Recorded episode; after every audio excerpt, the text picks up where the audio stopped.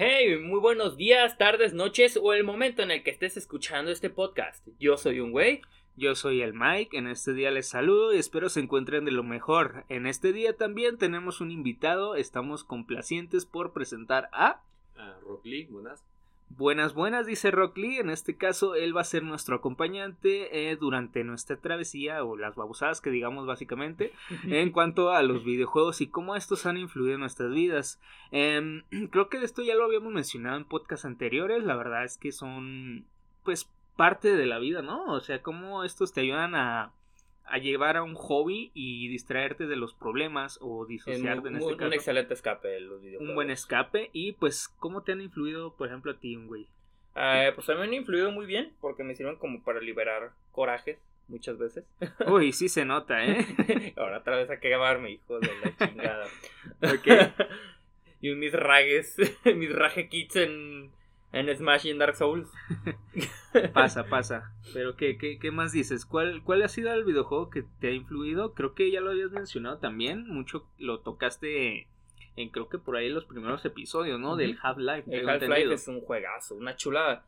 Eh, a mí me fastidia mucho que los juegos uy, o no tengan historia o directamente estén totalmente centrados al, al multijugador y la historia sea una basura. Ay, mi Fortnite, el bro. no. Fornite se, Fornite puede ir a la Pero chingada. tiene historia, bro. El GTA V, fíjate que la historia está muy chida, pero el final está muy culero.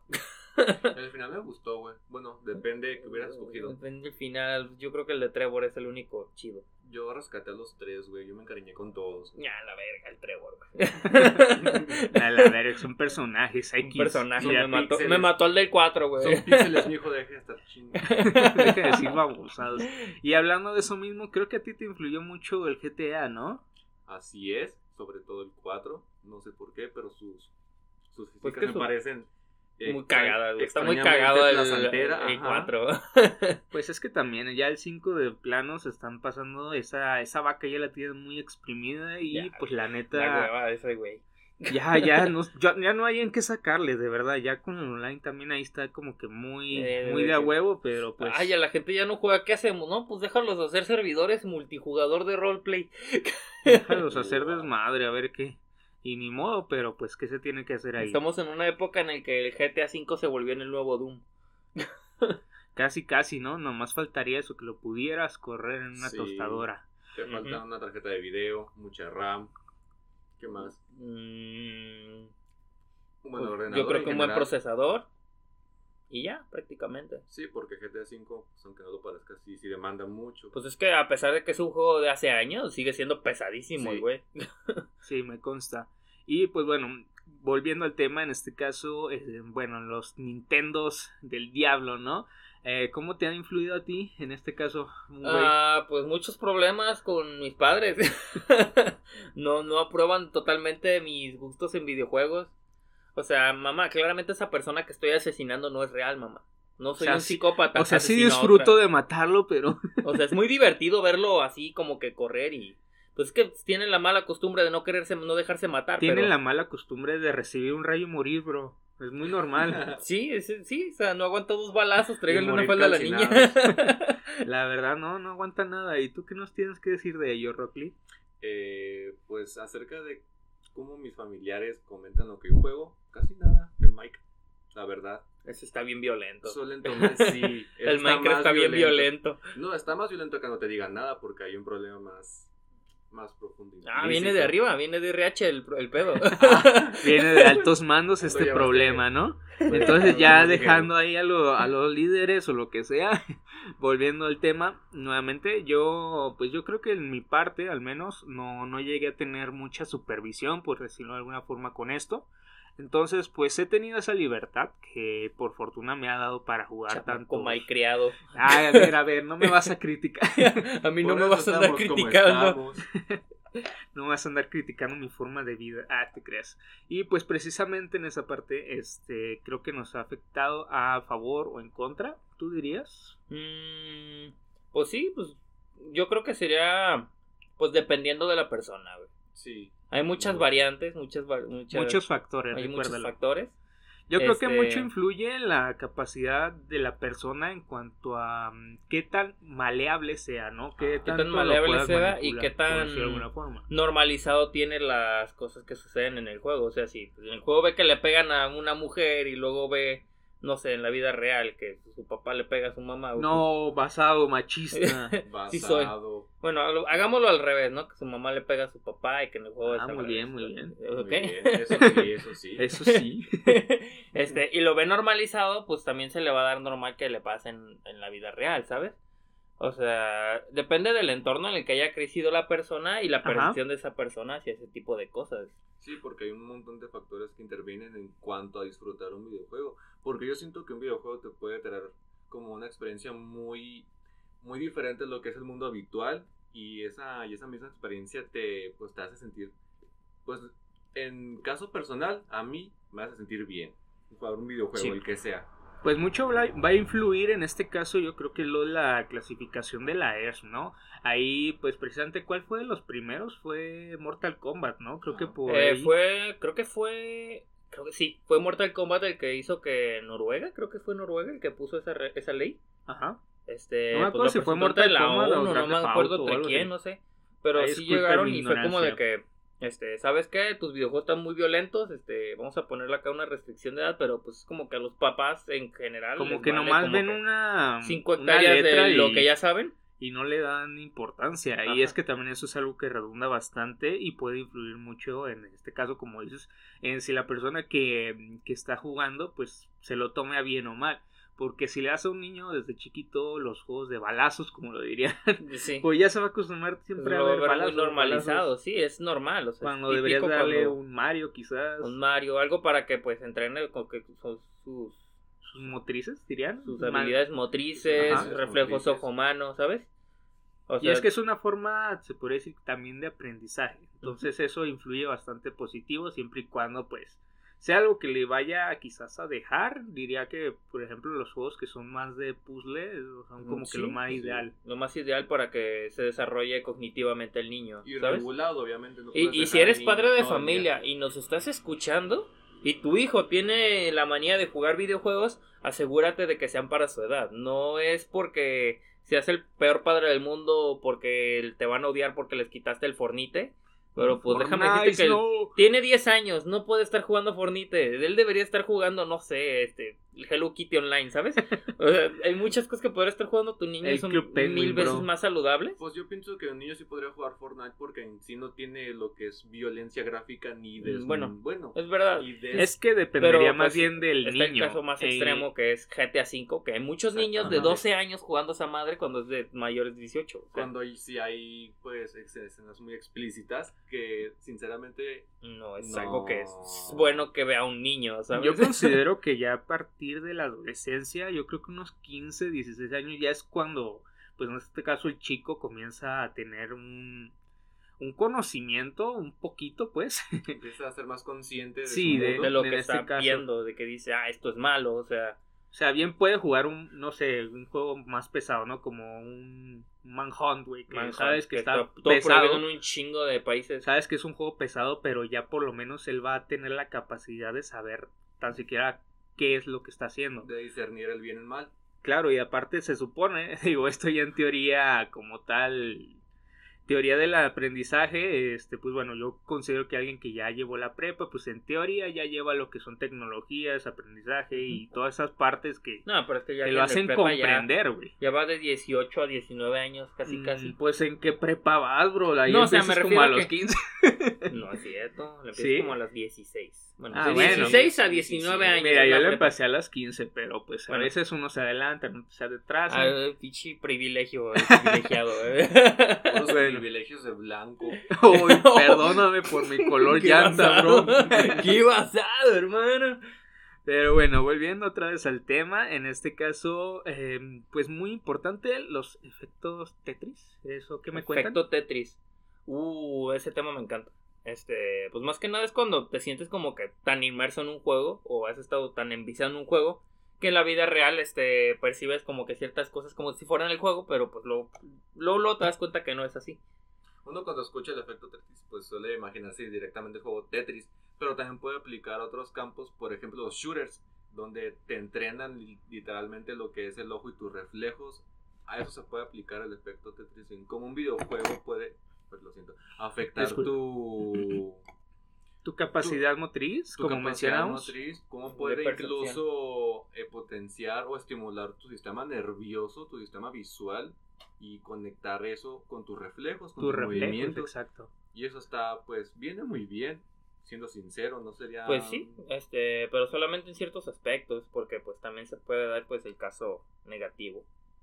Creo que un, efe- un efecto positivo que puede llegar a tener es cuando, bueno, los que usan, por ejemplo, mucho la PC, que es su, su medio para jugar videojuegos, es lo que más puede impactarles en los juegos en los que usan mucho el teclado, ¿no?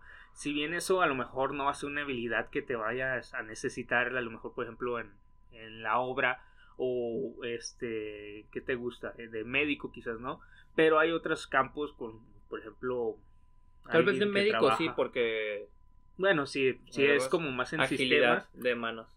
Mm, sí, en esa parte es cierto. Solo más bien me refería a la parte este, de quienes usan la computadora, pues ya cuando trabajan en algo, por Sí, ejemplo, pues, de programación, capturista, Oye, capturista, este, pues, de escribir en informática chinga. Oye, y todo eso. Tengo Dime. una pregunta para ti como, como usuario de Guitar Hero.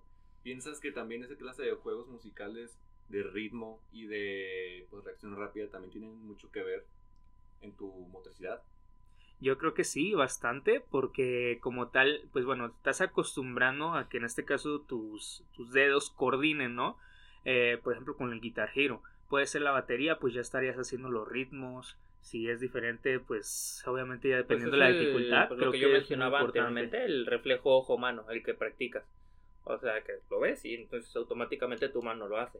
Y siento que varios juegos estimulan esa parte. Sí, sí, el Guitar Hero, el juegos de ritmos en general, te ayuda mucho para los reflejos en ese aspecto.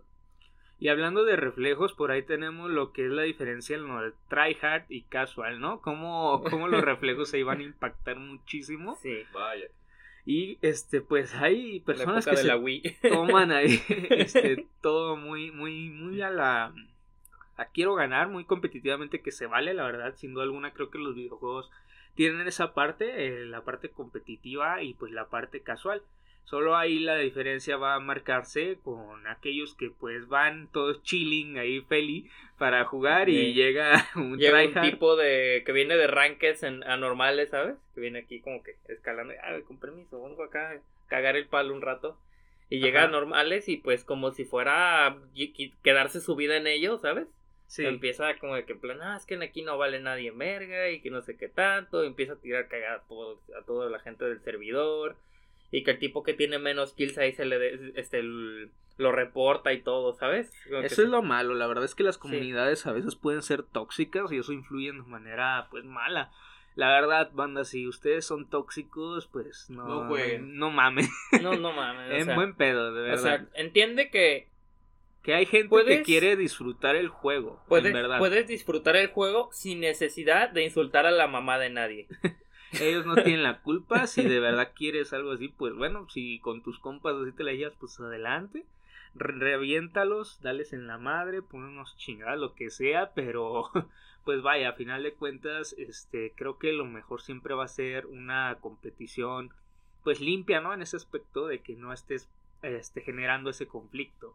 Más bien por el contrario, entre mejor se lleven, creo que va a generar un pues, impacto positivo. genera, ¿no? genera pues una comunidad más saludable en general. O sea, eh, pues como estábamos viendo hace rato en el video de Joseju, que lo que pasó con la comunidad de Overwatch. Este, que pues la gente, este, tryhard llegaba y empezaba a cagarle el palo a los, a los casuals o gente que pues simplemente iba a divertirse. Y, y pues la gente huía, ¿sabes? Era como de que, ah, no, este, gracias, no.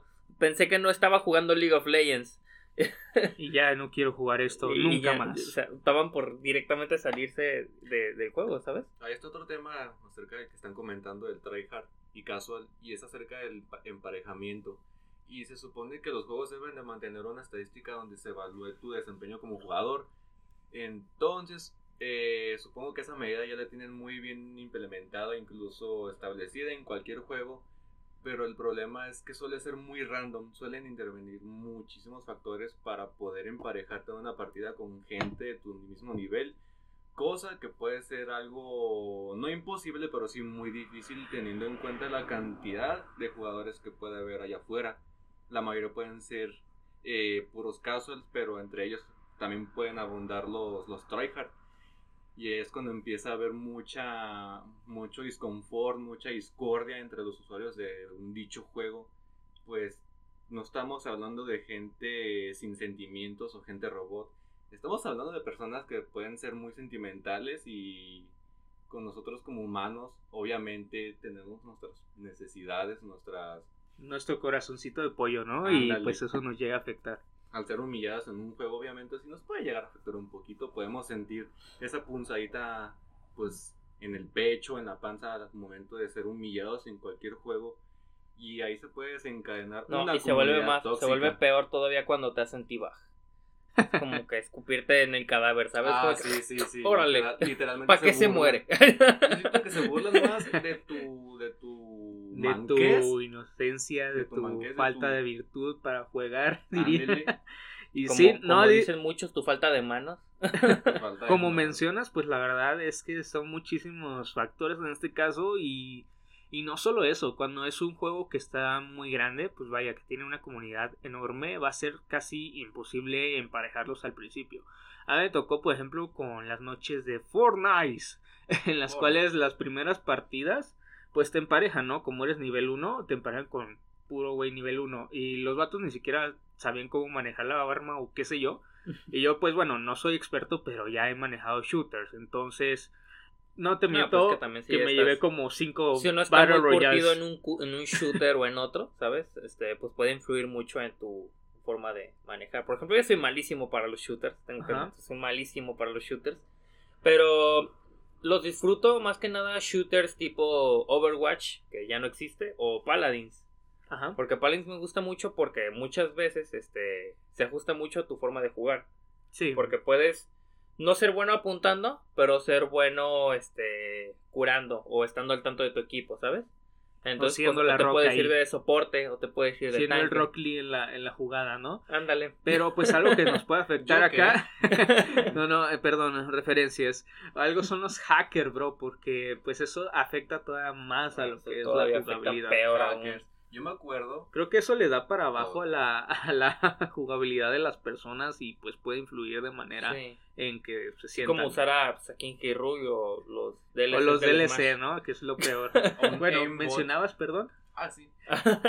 que yo recuerdo eh, en mis tiempos de, de tus, pies, tus tiempos mozos, dirían. En mis tiempos moxitos, mis tiempos cuando abrí mi Facebook con el Farmville.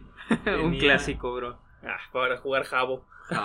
el, Dragon City, ¿cuál era? El Dragon City, yo, yo, lo, yo, lo, yo, lo, yo me hice Facebook para jugar Guitar Flash, güey. Yo para uno que se llamaba Backyard Monsters, algo así. Backyard Monsters. Era un tipo mm, como lo que es Clash of Clans, pero estos eran monstruitos, entonces... Y pues hacían cosas de monstruos, ¿no? Ah, pues también construían esas cosas y atacaban otras aldeas. no sé, estaba entretenido. ¿Nos comentabas, Rock Lee? Eh, pues estábamos discutiendo acerca de los hackers, Ajá. pero supongo que ese tema ya quedó atrás.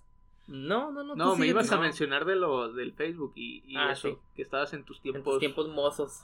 Tú empezaste con los tiempos moxos. Yo te iba a comentar una anécdota de los ah, hackers en Halo. en Halo. de que hubo varios güeyes en los que usaban aimbot.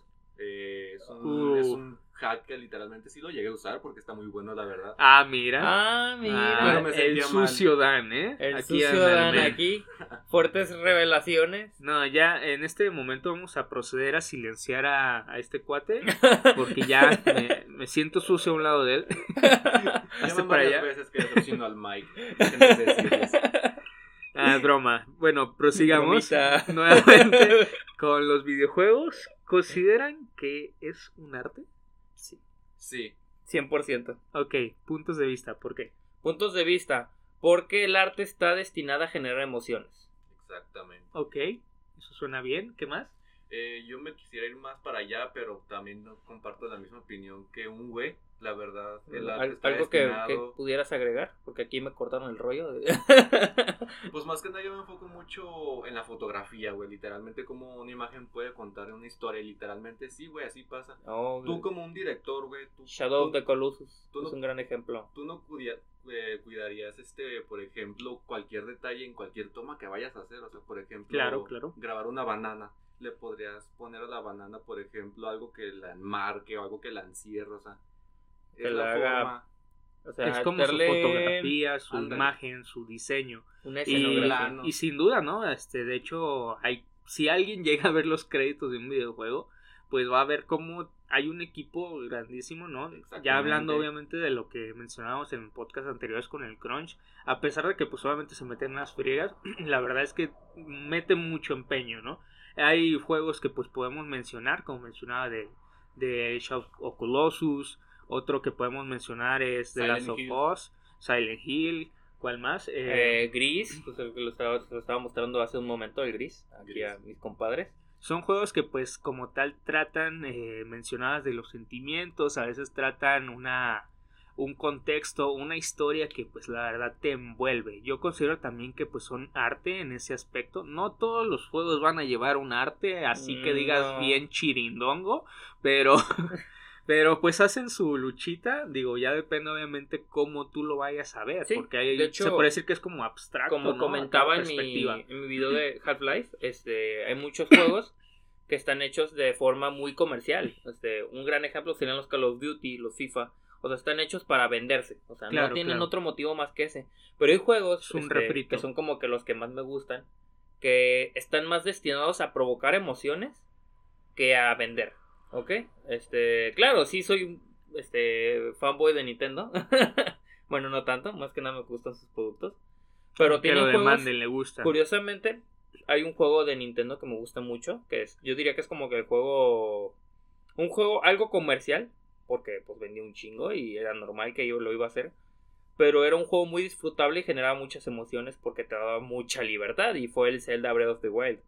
Claro. El Zelda Breath of the Wild es como que, pues, primero que nada, revolucionó todo el tema Zelda. Sí, ya todo el tema mazmorras, tema lineal. Y creo que era un poco normal después de haber cometido pues lo que pasó en curiosamente mi Zelda favorito, el Skyward Sword, que Ajá. es pues muy lineal. Ese juego es Sí, súper lineal y se siente algo opresivo e inclusive repetitivo y lo admito, es mi juego favorito de Zelda, pero es, hay que admitirlo, tiene esos defectos. Y lo que hizo Breath of the Wild es quitar todo eso, pero pues obviamente tenía que tener sus peros y el pero pues es que la historia es escasa. Aunque creo que más que, que un pero o que un defecto, creo que también es como una fórmula que le estuvo funcionando, ¿no? A final de cuentas todos los celdas han sido lineales y ya con esta nueva fórmula de mundo abierto fue como sí. aventarse el ruedo y pues sin Y duda fue, fue súper refrescante fue para algo la muy bueno. que juega Zelda. Es como que, ah, qué- Entonces, qué eso es un factor también bastante bueno cuando los juegos se avientan a reformularse, pero no siempre es bueno, porque puede llegar el caso que la, que la la segunda parte, pues sí, exactamente, llegue a un punto Como donde pasó se... con Halo. Infinite. Con Ajá. Halo Infinite, como pasó con Pokémon Arceus. Ajá. Este, como pasó con, por ejemplo, otro juego que reinventó todo, este, Banjo Kazooie. O sea, que lo reinventaron, pero lo hicieron como que de una. No lo hicieron de mala forma porque, pues, se arriesgaron, tuvieron el riesgo. Sí. Pero perdieron o muchos fans, o le salió algo mal la fórmula, o directamente el juego salió totalmente roto, como O pasó no con era lo que esperaba, Maya. No, y también pues ya mencionas también en, en otros episodios que a final de cuentas a veces las expecta- expectativas son tan altas que pues es casi ya imposible alcanzarlas, Es imposible ¿no? Y pues con una, una comunidad a veces tan cambiante, tan pues necesidad, eh, con no, esa no necesidad no toda de- la gente querer tiene la comunidad de Blizzard. pues hace tan difícil que todo, todo se pueda crear, ¿no? A, a su disposición. Pero pues volviendo a un tema del, del arte, pues sin duda, o sea, realmente quienes hacen los soundtrack, quienes hacen la imagen, los modelos, pues todo eso, la verdad, analicen a, aquellos juegos que, que tienen una, una forma de animación muy buena, sea o no de gráficos modernos, a final de cuentas hay un arte detrás de eso y sin duda alguna es muy bueno y de apreciarse, sea un juego que parezca de 8 bits a uno que sea casi realista.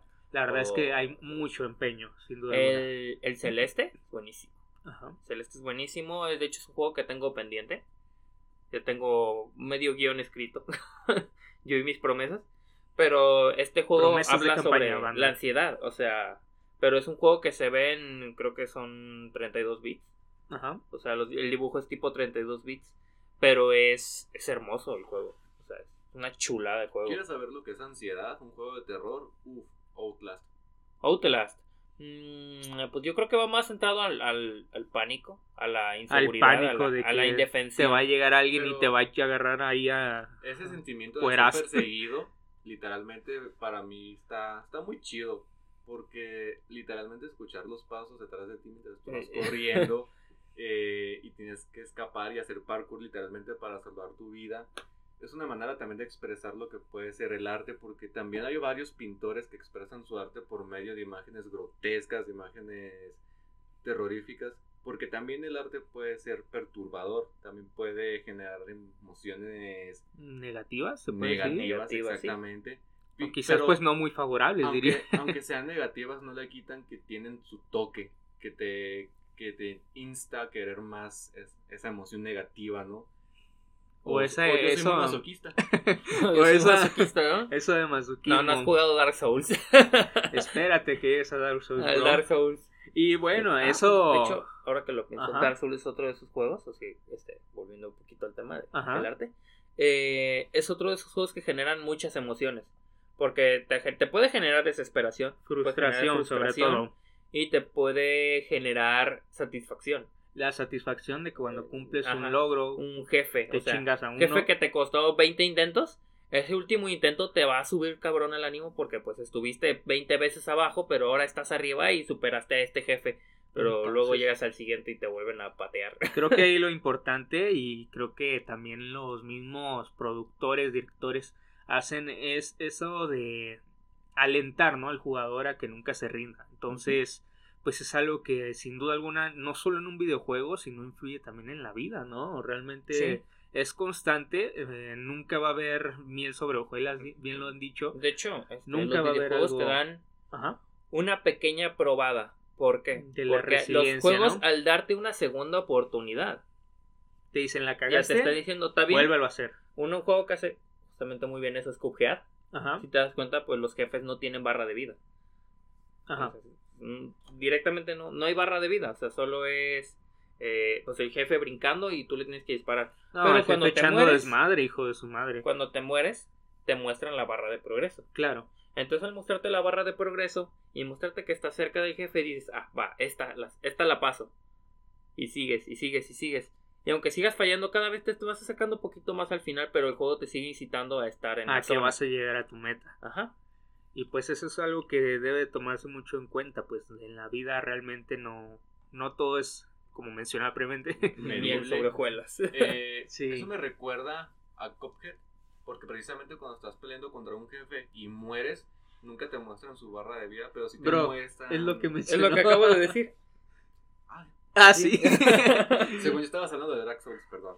No, no, no es de Cuphead. No, de Dark Souls te ponen la barra de vida. Ahí sí te la ponen, la verdad. Ahí sí te ponen la barra de vida y yo creo que que no la pusieran este sería como que más estresante para el jugador. Ya de plano ahí sí se estarían volando la barda, dirían. De la, a la maltratar barda. al jugador. Sí. ¿Y tienes algo que agregar sobre eso precisamente? Sobre los videojuegos. Sobre Dark Souls, En este caso, Cuphead, ya que lo tocaste. eh, solo puedo agregar que su, que su animación está muy bonita, güey. Ah, tema arti- artis, volvemos al tema arte. La verdad es que es muy, muy bueno. ¿Cómo lo hicieron? Tengo entendido que lo habían hecho Fue, fue dibujado por fotograma, dibujo. fo- fotograma, O sea, fotograma. realmente eso es como de... Como las caricaturas de antes. Sí, Sí. precisamente. Y ves a los personajes, tienen tanto detalle en su animación, hasta el pequeño movimiento que hacen para, no sé, para estar Eh, parado y moverse. La gente que vio mi Muy bueno. video de Gris, este, como comentaba Como dos personas. como, no, de hecho sí lo vi, es el video más visto, tiene como 30 vistas. Este, Dale, dale. Este, hay juegos, como el caso de Gris, pero en este caso Cuphead es otro de esos juegos en el que literal cada frame, puede, cada frame puede ser tu fondo de pantalla. Porque está cuidado hasta el mínimo detalle cada imagen. O sea, es... Está cabrón. La, O sea la que- calidad que le pudieron meter ahí, Que ¿no? cada frame pueda contar con un fondo de pantalla, estamos hablando Es- de niveles de, de, de, arte. de detalle muy cabrón. eh. Muy bien cuidado, ¿no? Y la verdad, hubo un este, equipo por ahí, que planificó tal, tal fin. y por ahí se viene lo que es la, la serie, que la esperemos pronto llegue y creo que va, va a haber tema ahí, ¿no? En podcast cuando salga. Yo creo, yo creo sí, sí. Sería de una interesante. sentada, no pienso que Sin duda. ¿Crees que salga cool. episódicamente o la saquen de un vergas? Yo espero que por lo menos una temporada salga del chingazo y ya con chingazo, eso tener, Muy bien, muy tener bien. algo que ver. También tengo pendiente el de Arkane. Este, espero que alguno lo vea. Algún día, bro, algún día. Y finalmente lo de la inmersión, ¿no? Eh, hablando de la realidad que representan los videojuegos, cómo estos intentan recrear, ¿no? Me- a mí me gusta muchísimo, la verdad, los juegos que, que tienen ese rol, los RPG precisamente, que tienes que recolectar, tienes que comprar y vender, tienes que subir de nivel, tienes que atacar a alguien para a lo mejor subir de nivel a tu personaje en la espada, etcétera, etcétera. O sea, realmente eso creo que es un detalle también muy artístico en el aspecto de que estás configurando muchas cosas para que al mínimo detalle tu personaje pues pueda tener un avance. Por ejemplo, he de decir el, el Kingdom Come, si alguien lo conoce, la verdad es que es un juegazo. Ahí el personaje puede morir a veces hasta de una caída mínima, cosa que en otros videojuegos sería ridículo. Ahí te quebras una pierna Mm. casi casi. Mientras en Skyrim escalas montañas con caballos, acá te mueres porque se te infectó la Y herida de del hecho, si el, si el caballo cae desde alto, también te mueres. O sea, empieza a caer, a morir la, el personaje, vaya, aunque vayas en el caballo y normalmente en otros juegos ni siquiera le, le hace daño. Entonces, lo, es mucha inmersión y también los temas de, de recolección, como mencionaba, cuando le ponen ahí para que pueda comer, para que pueda interactuar, que cada, cada interacción hace un final distinto o, o cosas así, te sube diferentes barras de skill, etcétera, etcétera. Yo pienso que, Claro.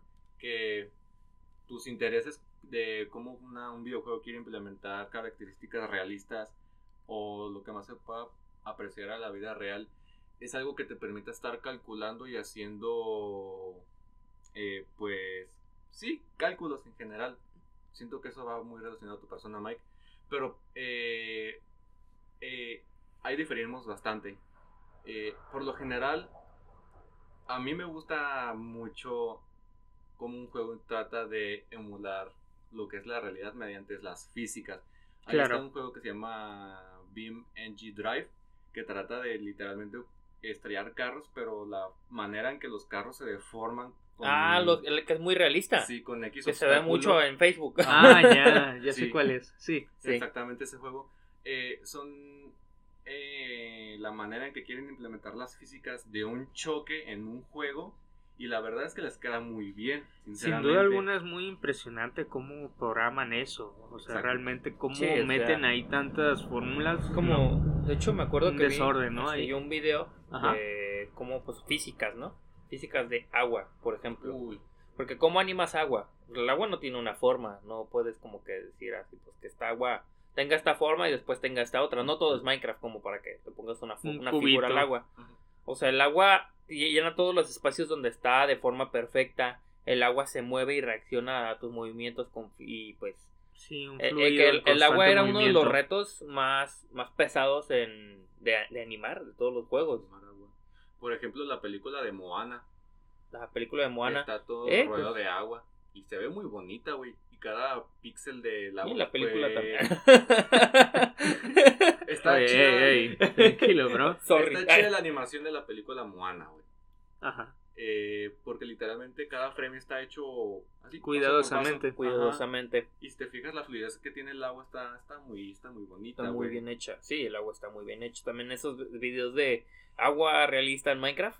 Este, pues están muy bien hechos. Esos shaders y Esos shaders, Los shaders, RTX, los RTX. shaders. el Es- Unreal Engine y todas esas cosas, ¿no? Sí, todo eso, este, pues, es, es un factor que, que influye mucho en las físicas de muchos juegos.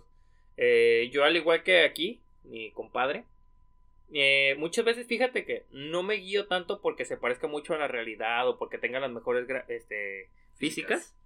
Este, yo me voy más que nada por la fantasía. Por un juego que imponga sus propias físicas y sus propias reglas Sí. y tú seguirlas de esa forma, pero pues, eh, como mencionaba el Breath of the Wild, este, físicas que tú puedas encargarte de romper. O sea, que te den la libertad de romper y hacer lo que, o sea, como, como dicen los españoles, hacer el cafre por el mundo. Hacer el cafre. Ajá, por ejemplo, en como, como comentaba, pues, este, el, el vato que tanto me gusta mencionar, Joseju. Ya chúpasela, pues. este, en Breath of the Wild, tú sales de la meseta y si tú quieres, te vas y te chingas a Ganon. El juego va a pelear con uñas y dientes para que no lo hagas, pero puedes hacerlo. De que puedes, puedes. que puedes, es puedes. difícil, pero se puede. Este, lo, Y está muy demostrado. O sea, no estaba, plan- no estaba planeado, pues obviamente, que buguearas el juego, pero se puede buguear el juego de mil y un formas. Minecraft es otro de esos juegos en el que puedes explotarlo a lo máximo posible. Como, por ejemplo, este, en el Nether, está Sí. la capa superior, que es la roca madre. Pero, la gente descubre formas de romper esa roca madre y atravesar ahí y construir cosas ahí arriba. Lol. O sea, límites que pusieron los desarrolladores, te los pasas por donde se te hincha la gana y, y haces lo que se te da la gana. ¿Por qué? Porque el juego te da la libertad de hacerlo hasta cierto punto. Claro. Eso es lo que le da pues esa magia, ese... ese... mm, no sé cómo decirlo. ¿Ustedes cómo definirían el juego perfecto? Eh, ajá. Así. Es, o sea, un juego chido es un juego que te permite hacer de todo. Una libertad y pues a la Ajá. misma una parte que pues puede tener. Bueno, como mencionaban previamente también es dependiendo mucho la perspectiva. Obviamente hay personas que van a decir, no, a mí me da igual, la verdad yo nomás quiero agarrarme a balazos con un güey ya. O sea, realmente no, no le van a tomar importancia. Que eso es algo que pues se ve mucho con, con personas que nada más son casual, casual gamer.